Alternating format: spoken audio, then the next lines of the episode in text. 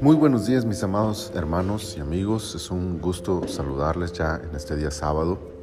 Les ofrezco una disculpa por la hora, al menos aquí ahorita mientras estoy grabando son las 10.46 de la mañana de este día sábado.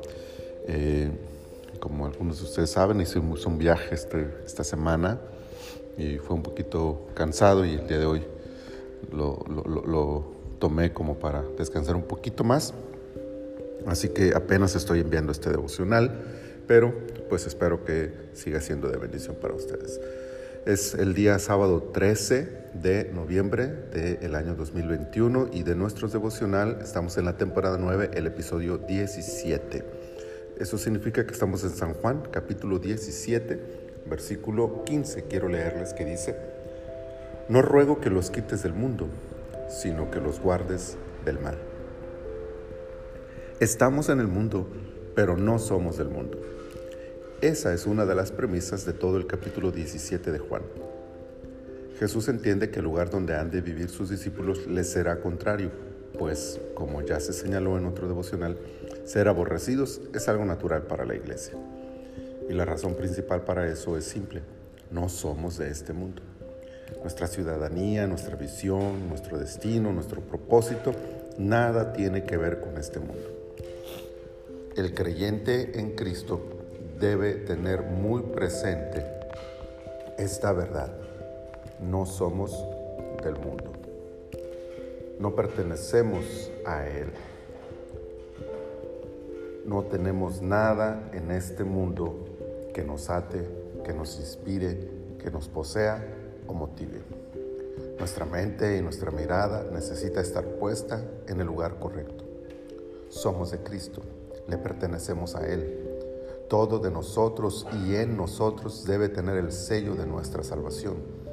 Palabras y acciones han de ser solo el resultado de entender esta verdad. Sin embargo, estamos aquí. Y mientras así sea, una serie de verdades saltan a la luz. Estamos expuestos al mal, tal como Jesús lo señala en este versículo, y por lo tanto se hace necesario que seamos guardados, librados de ese mal. Pero ese mal no es necesariamente el rechazo del mundo, sino más bien del mal que intente arrastrarnos de nuevo a la vieja manera de vivir. Así que establecida esta verdad, Jesús intercede por los suyos para que se mantengan siendo mientras están. Y ese es el espíritu con el que debemos conducirnos ahora.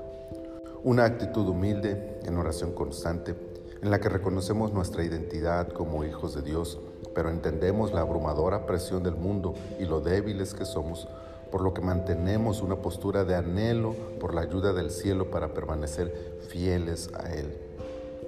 Que esta certeza de sabernos suyos nos aliente y que una oración constante nos mantenga alertas mientras estamos en este mundo para mantenernos siendo su cuerpo, su pueblo, su iglesia, para gloria de Jesucristo.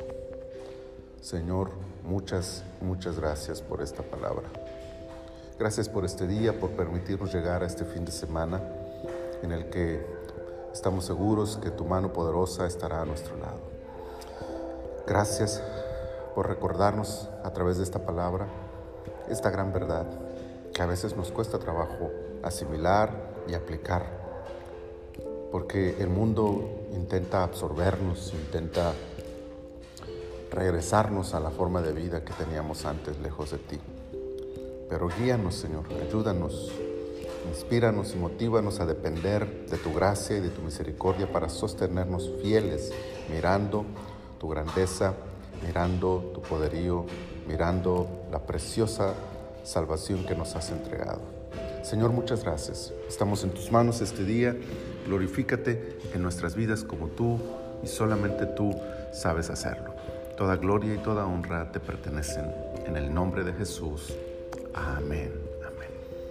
Que tengan un maravilloso fin de semana, que la presencia del Señor les acompañe y si Él así nos lo permite, nos leemos y nos oímos el próximo lunes en un nuevo devocional en su reposo. Dios les bendiga, mis amados hermanos.